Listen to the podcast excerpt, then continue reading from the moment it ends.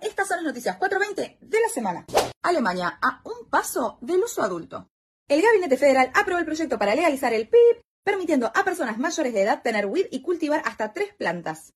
Fuera del autocultivo, la adquisición estará a cargo de los clubes con límites de adquisición y restricciones de ubicación.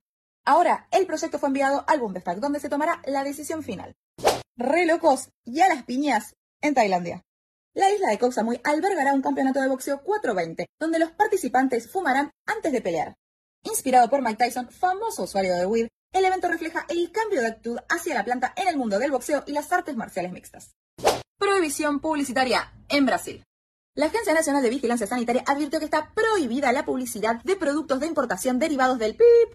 Según Anvisa, el motivo es que los productos no han sido evaluados en eficacia y seguridad y por ende no están regulados a nivel nacional. Entérate de todo esto y mucho más en elplanta.com.